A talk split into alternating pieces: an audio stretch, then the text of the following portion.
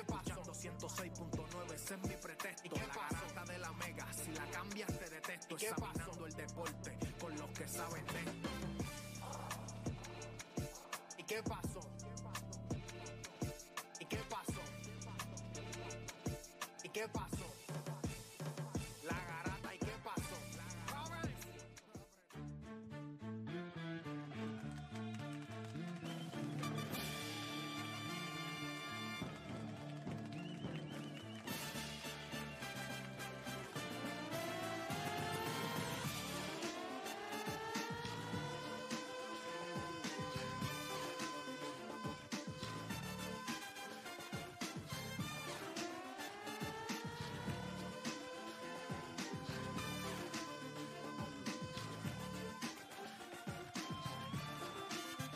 Vamos abajo, viene. Oye, son las 10 de la mañana en todo el país. Hora de que comience la garata de la Mega por Mega 106.9, 95.1. Por acá, como siempre, me acompaña Juancho, Dani, Deporte. Venimos de un fin de semana donde, oye, hoy comienza, hoy comienza práctica, o. Hoy son los opening camps de NFL, ¿verdad? Comienzan en el día de hoy, así que me imagino que saldrán algunas noticias de ahí rapidito. Todos los ojos van a estar en los Jets. Y el hecho de, ¿verdad? De, de tener a Aaron Rodgers ahí ahora. Así que yo espero que esta temporada todo el mundo va, va a estar mirando a eso. Venimos de un fin de semana cargado, ¿verdad? De, de par de cosas. Hubo boxeo. Sí. Eh, la pelea de Basil Lomachenko y Haney. Eh, Controversial, controversial. Una pelea, una pelea cerrada. Una pelea cerrada. O sea, yo creo que también la gente estaba overacting dentro del mundo del boxeo. O sea, ¿Sabes que Cuando dices eso ahora mismo, yo creo que si tú pones la pelea de Lomachenko con Teófimo y está al mismo, al mismo tiempo y las ves las dos, es lo mismo. Es lo, lo Fue, mismo. fue una pelea cerrada. No fue 8-4 como dijo Chacul. No, Eso es una estupidez. Mientras sea- yo, yo tenía a Loma ganando, pero lo tenía cerrado. So, cuando una Pero pelea es que por lo que pasa es que la gente. es que, No, no, pero cuando- mira, el yo- yo- boxeo, si fuera empate, es 6-6. 6-6, sí. Si la diferencia es un round, Eh, ya parece esto. doble, ya parece doble, ajá. eh, si la diferencia es un round, entonces siete a es cinco. 7 a 5. sí, exacto, son dos. Y si usted le da dos rounds a uno más que al otro, entonces 8-4 y la gente que quiere que bajen Por a Cristo y crucificarlo No, otra yo, vez. yo la tenía ganando a Loma, pero yo la tenía por un round. So, una, un empate o una decisión al otro lado no, no, no te puede molestar porque es, es una pelea cerrada. hablar yo tenía a claro, hubo un montón de asaltos que fueron sumamente cerrados. sí, sí. Que usted quizás le llamó la atención más los golpes de Lomachenko a la cara y no le llamó tanto la atención Heine al cuerpo, que le dio en toda la pelea al cuerpo. Esos son, esos son ataques válidos dentro del mundo del boxeo. que, que Haney sorprende un poquito en cuestión de, de y la, y de lo la peor de todo, tanto nadar para perder el último asalto, claro. Claro, eso es porque cierto. Lomachenko perdió el último asalto. So, ve, piensa que la pelea iba co- por un asalto arriba a Haney, entrando el round 12. Y ganó ese round también, pues le ganó por dos rounds. Se acabó. Y, entonces, Oye, y tú- usted tú- quiere bajar la crítica. sabes cuando también este, o sea, tú dices, tú tienes que ganar o convincente o tienes que noquear porque Heini era el, el- el- el invicto, ¿me entiendes? O sea, No, no, y no es que sea el invicto, es que es el campeón. Exacto, es el campeón Y invicto. tuviste los o sea, primeros asaltos. Sabes que tú tienes que Los matarlo. Los primeros dos asaltos fueron más a favor de Haney. Yo creo que el del tercero en adelante lo más apretó un Sí, poco. pero en- cuando tú verás el cuarto, el quinto, el sexto. Yo creo que Loma apretó séptimo, octavo, noveno. Sí, Eso, Loma- lo mismo con Teófimo. medio. No, hubo uno que lo lastimó. No, chévere. no, pero yo creo que de hecho del cuarto para arriba lo No, ya, no, no. no, no espero tanto. No, no, cuando tú miras- Pero yo creo que aunque él haya apretado, los rounds fueron cerrados, Sí. que se Sí, pudieron haber sí, dado de un lado al otro. A mí se te Adicional a eso, el equipo de Miami ayer eh, no, Wow. hici- no hicimos rewind, pero no hicimos rewind porque ayer, ¿verdad? Me excusé con la gente y yo estaba celebrando el cumpleaños de, de Denzel. Estábamos ahí en, en las ma- las maquinitas, las maquinitas. Ajá, ajá, ajá. Ya lo que vaciló, mano. Y de Eso, verdad. eso es que- un- eso está, cuando tú lo dijiste, eso es un, para, para los nenes, para el que sea, eso es un no, vacilón a otro nenes, nivel. Yo, le metí full. eso Todas es las un vacilón máquinas. a otro nivel, Fabio. Ha eso hecho, es hay un una de. Mario Kart que está en la madre. verdad? Hay otra que te tienes que poner el cinturón y, el, y se mueve la, el, ca- Es que no he ido al carro. nuevo, al nuevo ahí no he ido, no he Sí, ido. a no ese fue el que yo fui, ese fue el que yo fui. Estuvo buenísimo, mano. Buenísimo. Así que hoy reanudamos nuevamente. Hoy se, eh, Hmm. se reanuda la serie de los Lakers y Denver. Hoy podemos Eh, pichar también.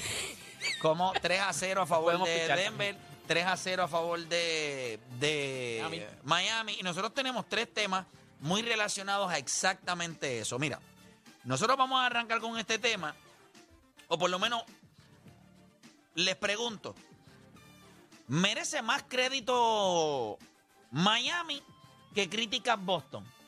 merece Miami más merece Miami más crédito que críticas el, el- los Boston Celtics. Piense nada más.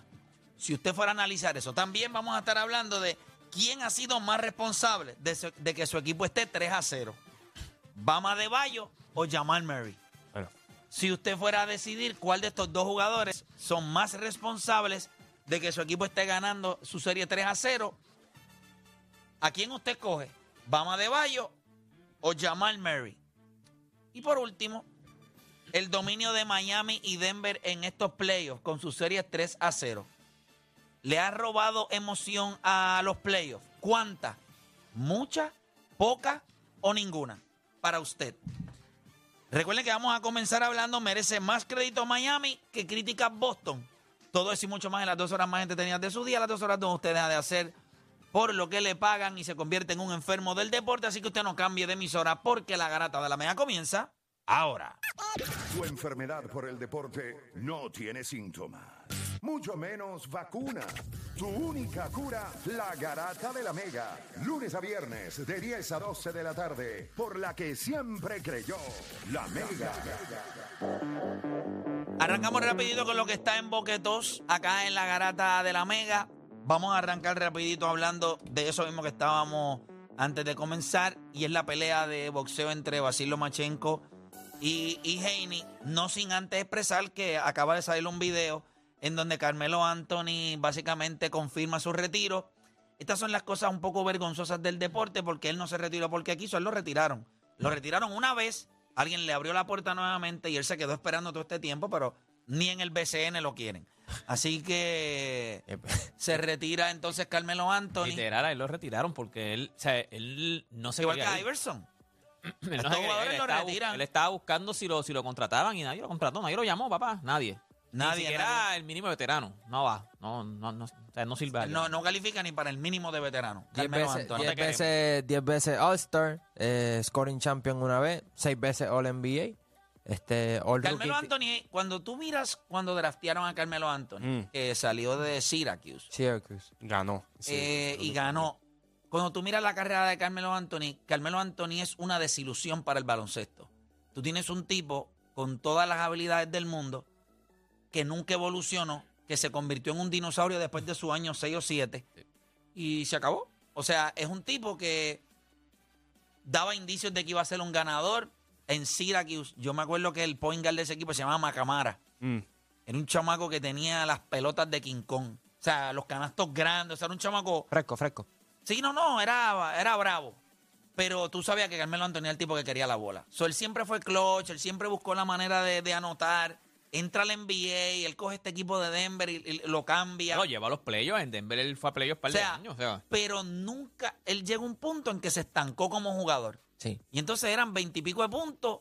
eh, nada de defensa. Yo, yo te diría que Nunca fue un buen pasador. la, la serie que, que define su carrera para mí fue cuando perdió contra los Indiana Pacers en seis juegos. Ese equipo de los Knicks era muy bueno. Eh, tú tenías un tipo como Tyson Chandler, Amari Stoudemire, tenías a JR, tenías a Iman Shumpert, eh, a Raymond Felter, que, que era un buen distribuidor. Y obviamente Carmelo Anthony, creo que terminaron primero en su división, pero no, no lograron ejecutar. Y ese equipo de Indiana Pacers era inferior que los Knicks. Y creo que era. Y, y ahí es donde tuve la máxima expresión de Carmelo. O sea, fuera de ahí, este, Carmelo no, no llegó a ser el mismo. Este, dio bandazo. Los Knicks, pues, no, no jugaron bien. También tuvo gr- grandes series contra Kobe Bryant en finales de conferencia cuando hicieron el cambio por Allen, eh, Allen Iverson y Chauncey Billups. Pero esas son las dos series que tú miras la carrera de Carmelo Anthony y tú dices, a lo mejor hubiese sido distinto. En los Knicks él jugó, o sea, él tuvo sus momentos en los Knicks, Ujú. Pero también fue un underachiever ahí. No, pasó, O de, no pasó de la segunda ronda. O sea, no, no llegó ni finales de conferencia. Este, te digo, la única final de conferencia es la de los Denver Nuggets.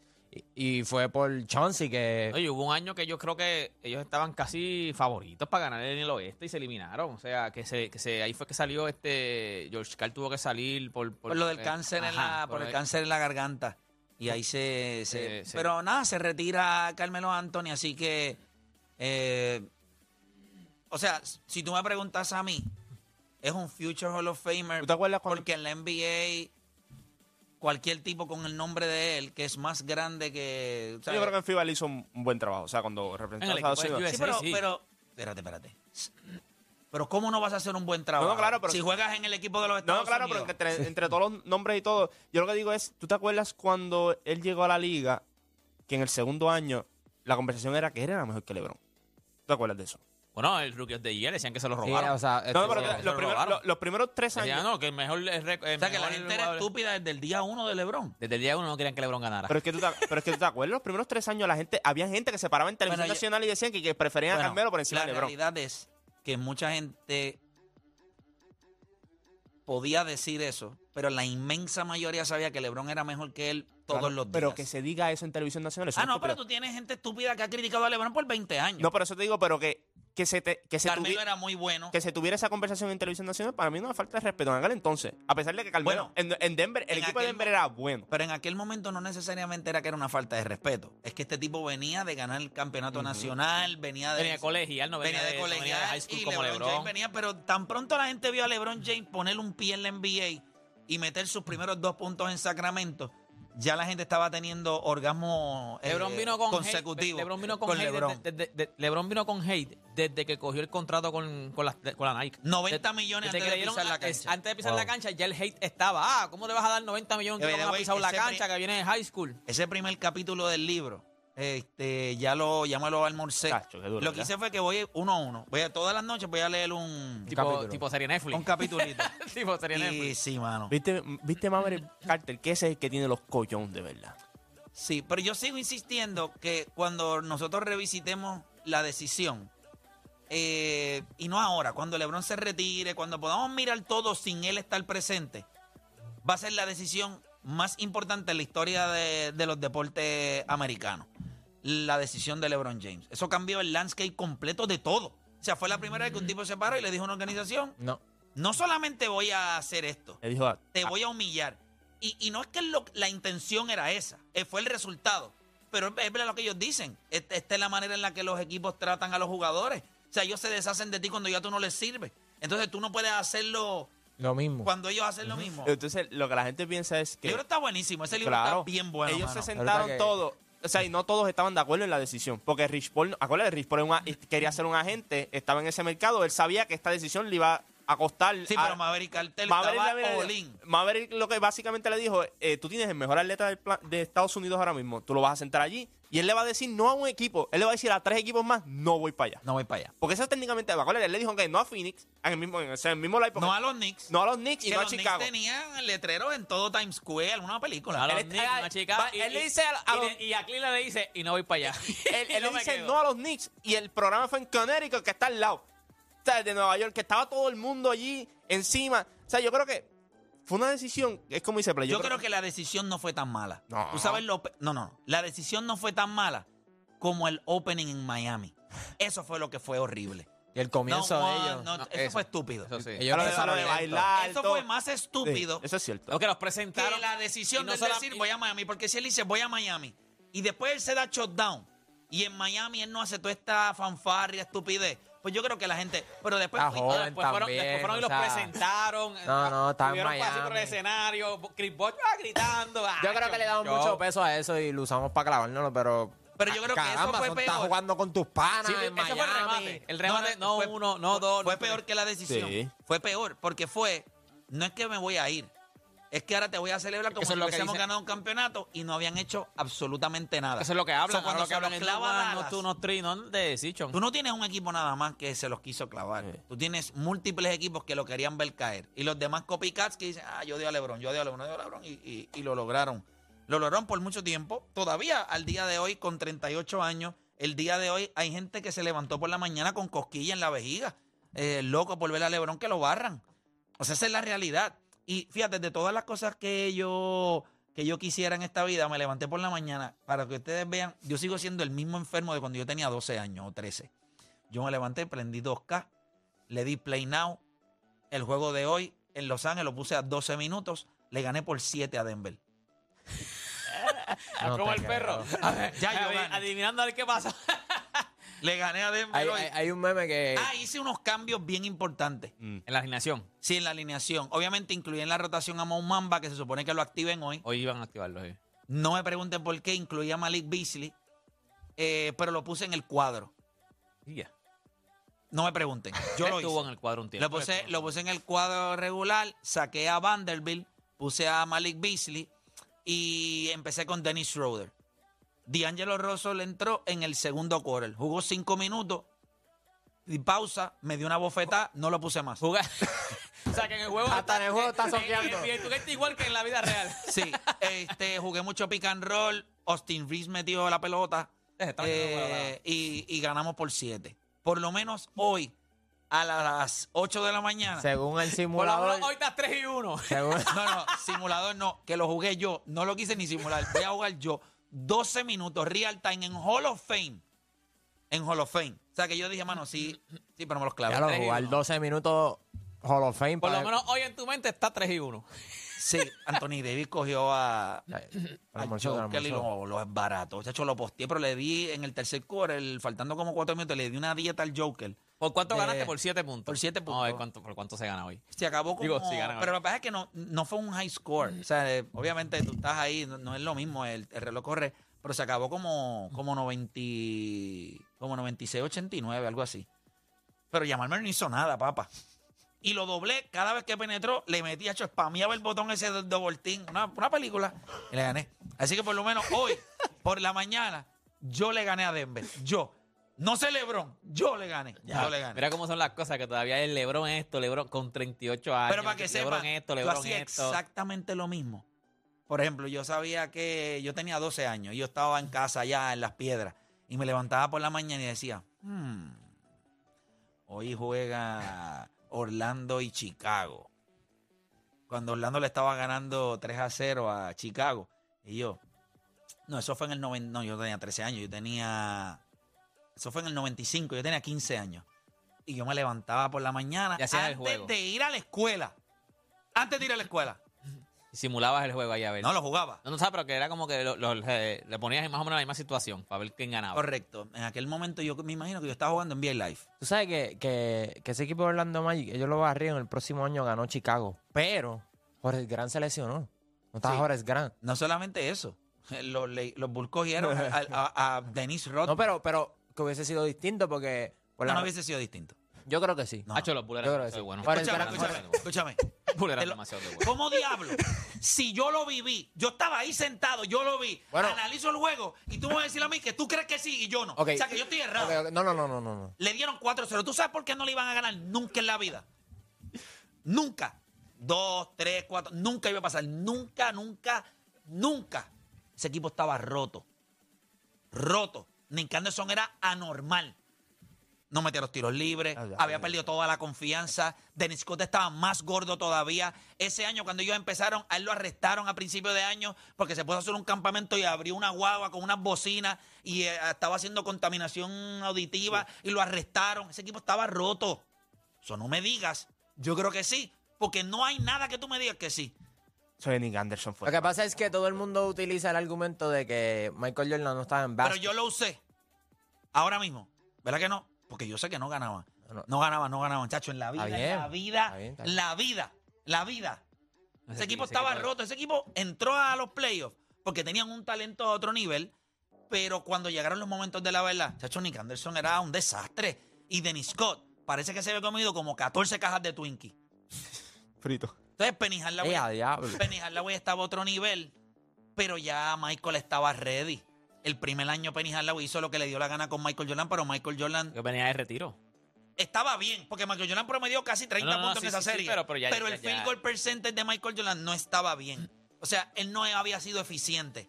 En esa segunda vuelta, los Lakers, que los Orlando Magic no consiguieron segundos intentos. La lesión de Jorge Grant pudo haber ayudado. Pero tenía a Dennis Rodman. Dennis Rodman no solamente le iba a coger los rebotes a Jorge Grant, se iba a comer el corazón de él. Galdió a Shaquille O'Neal. Chacho, no había break, muchacho. Y después Shaq. Entonces, el hack a Shaq estaba todavía y Shaq cogía la bola. Y ese Luke Longley creo que era el... Chacho, papi, vete al tiro libre. Si los, los Bulls tenían como 14 tipos para darle... Ellos tenían como 18 fouls y los utilizaban todos. swept. Yo lo viví. Yo estaba frente al televisor. Yo no No, y los, nada. los Bulls eran, eh, sea, no solamente la- los Bulls estaban 3D. o sea, Ahí no los Bulls- simulaste. Los Bulls en el No, 3 ahí se no pusieron, en ahí el no- segundo 3 se pusieron. Yo sabía cuando los Lakers, cuando los Orlando fue a esa serie contra los Bulls, la manera tan humillante en que, o sea, la manera tan molesto que Michael salió cuando los Lakers lo eliminaron, cuando los Orlando lo eliminó, que era, o sea, Michael tenía la bola y fue Nick Anderson quien le quitó la bola por atrás, ellos cogieron la bola, Jorge Gran fue el que donkeó. Yo creo que yo, yo le menté la madre a todos los panas míos allí en las piedras, en la escuela el otro día. Chacho, yo estaba insoportable si nos habíamos clavado a los Bulls. Imagínate eso. Papi, al otro año. Yo, El- el yo otro año creo, fue 72 y yo creo, 10, si yo no me equivoco, creo que intenté esto como por Sí, vez número 72 y 4 o 10. 5 en mi vida, que fue coger, mami se, mami y papi estaban durmiendo todavía, y yo me levanté por la mañana y puse, había una bombilla esta que calentaba, y yo pegué un termómetro a la, a la lámpara, a la bombilla. que te diera fiebre. Para que calentaba y meterme el, el termómetro en la boca, ahí donde, "Acho, yo tengo fiebre. Pero, hello, me tocaban. Yo hice varias cosas. Yo hice eso. Yo me metí una vez los dedos en la cebolla y me lo metí en los ojos porque había una. Conjuntivitis. Para que me diera conjuntivitis, Conjuntivitis. Porque había un examen de ciencia que yo no entendía nada de la tabla periódica. Ya, la tabla periódica. Papito, yo tenía los ojos que olían a Whopper. Tu mamá te los lambió, eh. No, no, no, no, no, pero no fui a la escuela. Te la entonces esa me te la dejé, compró. me Porque la dejé. fiebre no podía porque te tocaba aquí. Fíjate, tú te frío. bañaste, me, me bañé, no me lavé la cara. De, me dejé todas las lagañas en los ojos y le metí Cebolla. cebolla en los ojos. O sea, cuando mami se levantó, y madre, esto como tú tienes esos ojos. Y yo, "Chacho, mira toda la porquería que Hay tengo un ahí. brote, hay un brote conjuntivitis No, no, en la había escuela. un brote, pero a mí no me daba. Mira que yo le pegaba el ojo, le metía el ojo a los así, los dedos así. yo, papi, un no se me pegaba Yo lo hice eso. también, yo lo hice también. Un te ignorante, un pana que tenía así, eh, Entonces le metí- también, conjuntivitis. Entonces no te iban a llevar al doctor porque había un brote de conjuntivitis. Y ya Eso era, sabían. Eso es Quédate en tu casa. Conjuntivitis de una, una o dos semanas fuera, ya, estás quieto, tranquilo. No, no, que... Una semana, como una semana estaba fuera. La verdad es que después cuando mami llegó a casa de la abuela por la tarde, Papi, me miró y yo dije, ya diablo, se me olvidó la cebolla. A mí no me dio nunca. Me dio conjuntivitis por un día. ¡Milagro! mi- A mí nunca me dio ninguna de esas enfermedades. Digo, ahora uno, uno de grande no, no las quiere, pero de chamaquito. Varicela, que tú estabas dos semanas fuera. A mí me dio, a mí me dio a varicela. a mí me dio varicela de grande. a mí me dio Hacho, yo tengo aquí... Pero Hacho, pequeño, me, me pequeño. gustaba escascarármela. Pero pequeño. me dio, me dio, yo tenía como 13 o 14 años. Yo parecía un nene, todavía, yo parecía un eso de World Vision, de, de, de, de África. ¿Por Fla- porque estaba bien ¿De flaco. ¿Por la varicela? No, no, no, yo estaba ya flaco. Ah. Pero encima de eso, tenía un montón de varicelas en la cara. Yo, yo parecía. A mí me dio varicela O sea, que la gente me veía y le decía a mí, toma 20 pesitos para que le dé comer ese nene, que ese nene se va a morir. No, a mí me dio varicela después de grande. A mí no me dio ni conjuntivitis, ni varicela, nada. Yo no faltaba a la escuela. Yo faltaba cuando yo quería, pero o sea, que me hacía el enfermo. Pero eso de coger una semana, dos semanas, pff, nunca. No me Mira, dio nada. Pues para seguir, para seguir un poquito por acá con lo que, con lo que sí es del programa. eh, Katie Taylor perdió. Sí, pero tú no, mira, yo lo estaba hablando con, con Adi fuera ¿Tu casa? del aire. No, lo que pasa es que cuando tú vas subiendo de peso, llega un punto en que te va a pasar como Canelo. Canelo se encontró un b que lo mira y tú dices, es más grande. Pero tú crees. o sea, la otra era campeona pero también. ella no es Amanda Serrano. También. Que lo ha hecho claro, pero para arriba, para abajo, para el centro, para todos lados. En, otra, en Pero- otro lado. pero estaba en otra disciplina. Está demasiado. No tú lo ves, está, está demasiado. No. Tenemos visuales ahí, sí, mano, sí. Yo la- Pero Katie Taylor se ve para esta pelea que ella gana un poquito más de peso. O sea, Katie Taylor no No, se pero ve. es que Katie mi- mira mal siempre y todo. O sea, que eso pues intimida un poco, pero cuando tú vienes a ver la pelea. Acuérdate que está acostumbrada a pelear en ese, en ese otro peso. Y también la otra no es cualquiera también. Ujú. ¿Me entiendes? Disputed. ¿Sabes? Ok, ok. Era campeona. ¿Tú crees, So- que, ¿Tú crees que ella va a perseguir entonces? ¡Y a diablo! No, papi, está- está- ¿Tú crees que ella vaya a perseguir la revancha? Porque se dice que en noviembre estaba alineado para pelear con Amanda Serrano, pero ahora peleó. Pero yo no vi, yo no, tuviste la pelea, yo no, yo no llegué a ver la pelea. La pelea tiene que, o sea, fue por decisión, la pelea, Sí, sí, pero. pero, o sea, tiene que haberle dado una pela, porque fue en la casa de Katie Taylor. o sea, Deporte, esa le- es la, le by, the pegaron way, una pela. eh, by the way, esta pelea es, era como un... O sea, era la, prim- era la Sí, primera la, vez primera, eh, la primera vez que Irlanda ve a Katie que, Taylor. a Katie te- Taylor y la vieron perder. Diablo, qué más rato. Ah, pero estamos hablando de que ella, hubiese ten- ella no, no hubiese Eh, llegado a este pa- punto el- por la decisión que tuvo en Nueva York. y el Porque es la realidad. El stage estaba preparado para ella. Si, si tú escuchabas a los comentaristas de Dazón, tú pensarías que Kaylin Taylor la está ganando No, por acuérdate, pela. que, acuérdate que Pero te Eddie digo que tiene que haber cogido una zurra, porque para que tú pierdas, tú Deporte, eres la favorito, tú le pierdes en con- tu casa, es le- la primera vez en tu casa, te tienen que haber dado de arroz y de masa. le daba, le, da, le daba, y yo creo que ella sentía que le estaban dando con bloque. A tú lo veías Eso los no se le veía en la boca también. Sí, vicioso. Los puños que daba eran viciosos. O sea, cuando le conectaba, yo decía, no break, no you break. O sea, y eso sí, le pasó lo mismo contra Amanda. Ella aguanta, porque es real, ella aguanta. Pero el castigo que estaba recibiendo, Yo nunca había visto, este, la única o sea, boxeadora, así que yo había visto, o peleadora, o mujer que aguantaba tan duro, era Esperanza Gómez. Yo nunca- Está bien enamorado de Esperanza Gómez. La, la, la ha visto en todas las facetas, lucha libre, eh, jugando Yo tenis. nunca había visto a alguien que aguantara tanto castigo desde Esperanza Gómez. Ay, señor. Increíble, pero nada, se le cayó eso. A mí lo que me molesta es que la pelea en noviembre contra Amanda Serrano era algo que estaba casi planchado. So, ahora hay que ver qué Y sucede hubiese sido Amanda. a con mejor. eso. Hubiese Vamos a ver. Amanda. Mira, eh, Miami y, y Boston ayer. eh, yo vi el juego por la mañana. Yo no lo vi ayer. Eh, me levanté temprano, vi el juego. Yo creo que eso fue lo que me pompió para jugar el, el simulador. Eh, yo puedo entender que tú pierdas. Pero esta gente desde el primer quarter, they quit. O sea, ellos se quitaron. Brian Mejor dijo esta, esta mañana, estaba, estaba hablando de eso del juego y dijo, mira, Miami cogió todos los números, todos los cybermetrics, todos los números en apuesta, todos los, un poco hablo malo, los desmembró, o sea, los hizo, mi- o sea, nada. O sea, ahora mismo no existe nada de probabilidades, los, los hizo nada, o sea, los hizo nada. O sea, Miami cogió todas las probabilidades por los, los puntos anotados, lo- eh, por jugador, todos los, los puntos los daba a Boston a ganar, los hizo bien. Mira, yo no, Real. ¿verdad? Está, está complicado, está complicado. Pero el hecho de que el equipo, o sea, tú estabas ayer a un juego debido a muerte, tú vas a la casa de Dios y tú dices, by the way, Miami estaba, eh, Boston estaba favorito por cinco, por- apuestas. cuatro y había, medio. Había un, había un, un meme, que una foto que salió. 97% de chance tenía Boston de ganar la serie, 3%. De- Ah, bueno, Al sí, principio, ese- sí, el Power el Index lo dijo, Después gana- lo dijo Gana el juego Oh, 2 Dani. y Miami Todavía. to- estaba en 33% Sí. todavía. So ellos entendían que por el talento Sí. de Boston iba a ganar. Y como quiera, they quit. Pero espérate, es que no es, esto no es un error. Boston es superior en talento a Ah. Miami. O sea, es- Sí, no Ah, los cybermetrics lo daban a- superior, todos los cybermetrics lo sí, daban pero es que es superior. hombre por hombre, jugador por jugador. Y en, la- y en, la- y en En las la- métricas también. en, la, en la ejecución, pues el equipo de Miami ha sido mejor equipo. Eric Spoltra ha sido mejor que Mazula. Mm. Eh, así que No, y- eh, eh, es bastante habías sorprendente. mencionado algo de, de- de que uno, los equipos de NBA cogen la identidad de, de su jugador estrella y, y tú, o sea, Game Vincent metió más puntos que Jalen Brown y, y Jason Tatum combinados. Este, Malcolm Brogdon, cero puntos. Inaceptable. Un tipo que fue sexto hombre del año. Que supone... que yo, le di- yo te le di a ustedes, los otros días yo se lo dije en, en, en Rewind. O sea, a mí Malcolm Brogdon me parece, Una cara contable. tiene, tiene cara de, bibliote- de- bibliotecario o algo sí, así. Yo, sí. no, yo no lo veo. O sea, imagínate, no existen bibliotecas ya, o si existen debe ser una cosa que cuando la gente entra, el mundo dice, Pero tú viste lo que dijo Mazul. museos, son museos ahora mismo. eso es un museo. Pero usted tú va viste lo que a dijo, Ma- lo que dijo Mazul en Carolina con- y uno. Tú viste lo que dijo Mazul en conferencia. Wow, de todos los pueblos en Carolina hay una Lo que pasa es biblioteca. que de casualidad, ayer fui al pueblo, pues mi hija ahora yo por el pueblo de Carolina y pasé por una biblioteca de Carolina. Y dice closed museo. since 1999. cerrada desde 1999. Tú entras y la, la- la persona que atiende la biblioteca es un esqueleto como Tale from the Crypt. así. es un museo ahora mismo, lo que está es... no.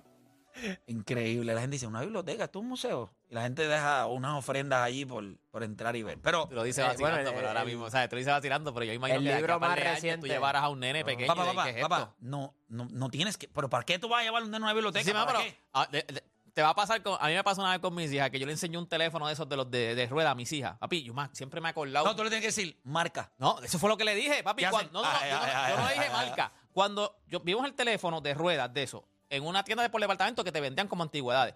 Papi, yo me acuerdo que yo, yo le dije a mi nena, mira, a mis dos hijas, mira, ya tenían como 7, 8 años, no, un poquito más, como 10 años. Y yo le dije, mira, esos eran los teléfonos de antes. Papi, ellas me miraron y miraban el teléfono. Y ellas me preguntaron a mí, pero ¿y cómo marcas? O sea, ¿cómo, hacerlo, cómo le das a los números? ¿No le diste un Papi, cocotazo? ellas trataron, trataron de apretar el número. Ahí yo poco como desplomo, yo de Eh, diablo. eh, hey Siri. Cuando yo le hice así, es así.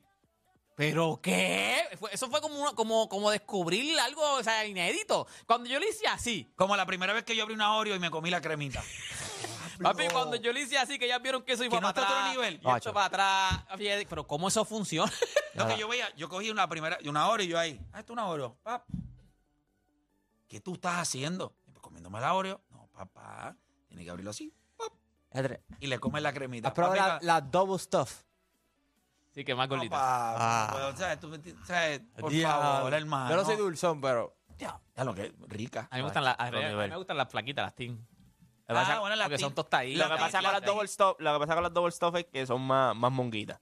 Entonces Ajá, las tin son ajá, más duritas. son entonces duritas, las- son las- tostaditas, son las tostaditas. normales, pues también son un poquito Fíjate más con Play, tostaditas. papi. Play le echa, qué sé yo, le echa cosas, la Papá, tú fríe. coges la Oreo, Deja eso. la metes en, en mezcla de pancake Mira para allá. y la echas a freír. Se llama, Se llama Ataca el Corazón. se llama, Diabetes. no, ve- se llama No verás a tus nietos. Pero está a otro nivel, pero está a otro nivel. Se llama Oreo frita. By the way, ahora lo tienen en un par de sitios por ahí. Pero verdad? yo lo hacía, bueno, Patentizado, hubiese patentizado. y que te- voy a patentizar, pero muy bueno. Papito, nos dijiste Pueden cuando probarlo. estábamos allá. La primera vez que yo lo escuché fue en el otro estudio Como de noche, 2012. empezando. Coges la Oreo, a preparar la mezcla de pancake bastante espesa, metes ahí la Oreo, y pega la la, Oreo. la echas a freír, después que la sacas de ahí, le echas un poquito de azúcar dominó, no, No, le pones un poquito de Nutella, un poquito de azúcar dominó, una bolita de mantecado, Mantecado, sí. preferiblemente, Diabetes, pre- diabetes, pre- pre- diabetes. pre- preferiblemente Häagen-Dazs, por la mañana cuando te levantes van a salir las hormigas de tus tetillas. Al baricoque. Sí te levanta. te va a subir una ataca el corazón. Sí, si te levantas. Que podría- podrías amanecer con un zipper en la boca, un zipper. Que... Mira, pásale el micrófono por ahí. Tenemos a José Mateo rapidito. Vamos a... eh, hay cosas interesantes pasando en el, en el béisbol. Hay equipos que siguen ganando, equipos que estaban perdiendo, que están calientes. Específicamente, si usted es fanático de los Mets, pues... Yo recuerdo cuando yo vi a Boxer Walter reírse cuando le ganamos el juego a, a Tampa Bay. Y yo creo que ese equipo necesitaba, ese, ese juego sacudió un montón de cosas que ese equipo llevaba encima. Así que ayer ganaron el doble juego contra los Guardians, lo- los barrieron, bien- venían de ganarle dos, o sea, llevan cinco al hilo, y se, ve- se ven bien, se comienzan a ver bien. Bueno, lo que, lo que habíamos hablado antes, cuando llegó esa inyección de juventud a los Mets, se sintió una energía contagiosa. Cuando tú ves a Francisco Álvarez con 21 años jugando pompeado, eh, eh, como catcher, corriendo fuerte a primera, esas cositas se son contagiosas. Y la realidad es que esa energía cambió por, por completo a los Mets. eh, y jugadores que estaban struggling, de repente también han to- han- se han montado en la ola y han lucido muy bien al punto donde Verlander y Scherzer estaban medio shaky. Ayer tuvieron dos salidas excelentes. Eh, así que la pregunta bien grande que van, que- y una bien difícil que van a tener los Mets es cuando Nido y, el otro catcher Narváez estén en, en posición de regresar, que van a hacer con Álvarez, que es el único que tiene opciones para bajar a las menores, y que van a hacer con Gary Sánchez, que déjame decirte, Gary Sánchez recibió muy bien a Scherzer ayer. Eh, yo sé que Sí, pero no, pero no batió nada. Oye, dio línea de hit y también dio un, un fly de sacrificio para anotar la segunda carrera. Él hizo el Sí, pero, trabajo. de- pero después entonces con dos hombres con, con corredores en segunda y tercera, ayer, creo que fue en el, en el, en el, el primer juego, lo que dio fue una, una, una porquer. Yo lo que digo es, yo puedo lo de Gary Sánchez es un experimento. Ellos lo van a tener ahí y van a desecharlo. O sea, porque yo no creo, este tipo no, él no es un buen catcher. Y No. es que los Mets van a arreglar todos sus problemas de bestialismo, de que se le va la bola. Si tú le das muchos días de cachar a Gary Sánchez, él te va a demostrar por qué es un asco de pelotero. Porque, pero mira cómo yo lo veo. Gary Sánchez no. Sus días de jugar de catcher regular deja- dejaron de existir. Eso no va a pasar. Él no va a ser regular. Sin embargo, cuando tú tienes un backup catcher que te cachea una vez a la semana y al mismo tiempo lo puedes El traer de problema es que si lo tienes cachándote una semana, él es el tipo de bateador que es tricky. es tricky. Pero- no lo vas a tener caliente, no lo puedes poner a cachar. Es un mes. Pero, Play, pero cuando tú lo tienes en el banco y tú en un juego que estás peleando por dos o por tres carreras en la última entrada y necesitas un pitch hitter, tú necesitas un tipo de fuerza. Y los Mets no tienen ese jugador que tú puedes estar perdiendo un juego dos, tres carreras abajo, va a batear Cana, va a batear Nido y necesitas a alguien de fuerza. Y Vogelbach, que se supone que haga ese trabajo de fuerza del banco, Vogelbach no está bateando para poder, está tomando bases por bola y eso no es lo que Sí, necesita un Vogel- pitch hitter. Vogelbach está, ahora mismo Vogelbach comiéndose está, la Oreo frita que dijiste ahorita. está en el mismo flow de... Él tiene una gran visión de- del plato. Sí. Pero no hace swing. No, está no, con el síndrome de Juan Soto. Eh, eh, bueno, y no solamente eso, Que, que- by the way, y no le batea eh, en, el, en el fin de semana tuvimos una conversación muy interesante eh, y yo creo que la- yo vi a este que está aquí, a este de la izquierda. Tú lo viste como, Está el como tío, está el tío. cuando le bajó el marrón con la opinión Major League, dijo, eh, play, no voy a discutir contigo. Yo creo que esa, esa me la tiene que dar. Yo no dije que no voy a discutir contigo, por favor. No, no, no, no va a discutir, pero cuando tú sentiste la validación de lo que yo siempre te he dicho, dijiste, tiene un gran punto. Y cuando, y cuando después hablamos de cuando lo bajaron en la alineación, ahí es que dijo, eh, ahí no, no, no. Pero tuvieron que hacerlo. Pero el approach bien. de él al juego, tú sabes que y lo, no es bajaron, y lo bajaron en la alineación y vuelvo y te digo, mandando macanazo otra vez. Tipo, y uno piensa, uno piensa en, en- en los supermédicos allá contra Carlitos Colón. en la Los lucha los Los Invader. Invader. Claro que no. Y hablamos de los Mets también. Bueno, yo hablé de los Mets. Sí, pero me están bien. Pero nada, ¿qué tenemos para hoy? pues nada, break, Espera, esto no no, está- ahora ese, saque. Ah, ok, pues, básicamente, oye, fue una semana terrible para los parlays, lo admito, porque la NBA me llevó enredado cuanto parlay hay en el mundo. De todas esas predicciones de los Heat y de los Lakers perdiendo 3 a 0 y 3 a 0, lamentablemente eh, destruyó muchos parlays. Eh, la semana pasada también Oakland y Kansas City decidió, decidió ganar algunos juegos destruyendo otros parlays. Es más, el viernes pasado, Gallen perdió contra Pittsburgh y después Keller, que es el mejor pitcher de Pittsburgh, perdió contra Arizona el otro día. Así que Las Vegas hicieron un field day de dinero este, en la última semana. Pero por ahí vamos. Eh, lamentablemente, sorry, volver. Castillo le lanza, de los marineros le lanza a los Atléticos hoy. Eso es un win. Eh, también tenemos aquí que los Rangers tienen a Dunning, que ha lanzado muy bien. Tiene 4 y 0 con 1.69 de efectividad, que va contra Ortiz, que tiene 5.63 de efectividad de los Piratas. Este, ahí estoy con los Rangers. Y el tercer juego de los almuerzos es Lorenzen de los Tigers. Empezó lento, pero lleva tres juegos corridos de cero carrera, una carrera y una carrera permitida. Y va contra los Royals, que va Singer, que tiene 7, 7 de efectividad. Entonces, esos son los 7.9. tres jueguitos que tú le pones 10 pesitos, te ganas 40, 50 pesos y son los jueguitos de almuerzo para hacer una buena base de parlay.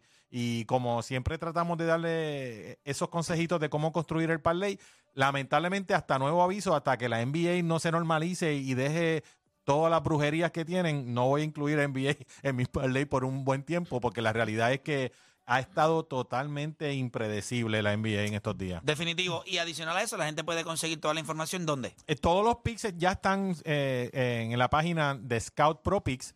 De Scout Pro Picks. Todas las mañanas yo me levanto, eh, los hago primero, eso es lo primero que hago en el día. Sí tengan en consideración de que mientras más tarde puedan esperar a que empiecen los juegos, hoy los juegos comienzan a las 6:40, para que por si acaso hay un cambio de lanzador o algo, mientras más tarde en el día entren sus picks mejor, por si acaso hay un cambio. Por ejemplo, estamos esperando en el, juego de los White Sox que entren los, los- porque todavía están to be determined algunos lanzadores para tomar una decisión. Eh, así que de Scout Pro Picks, todas las mañanas yo hago el análisis, lo subo, ya sea en Facebook o en Instagram, para que ustedes utilicen esos números para comenzar en su análisis. Durísimo, así que gracias. Ya usted sabe, nosotros cuando regresemos de la pausa, la pregunta es si merece más crédito Miami que críticas Boston. Venimos con eso luego de la pausa, acá en La Garata.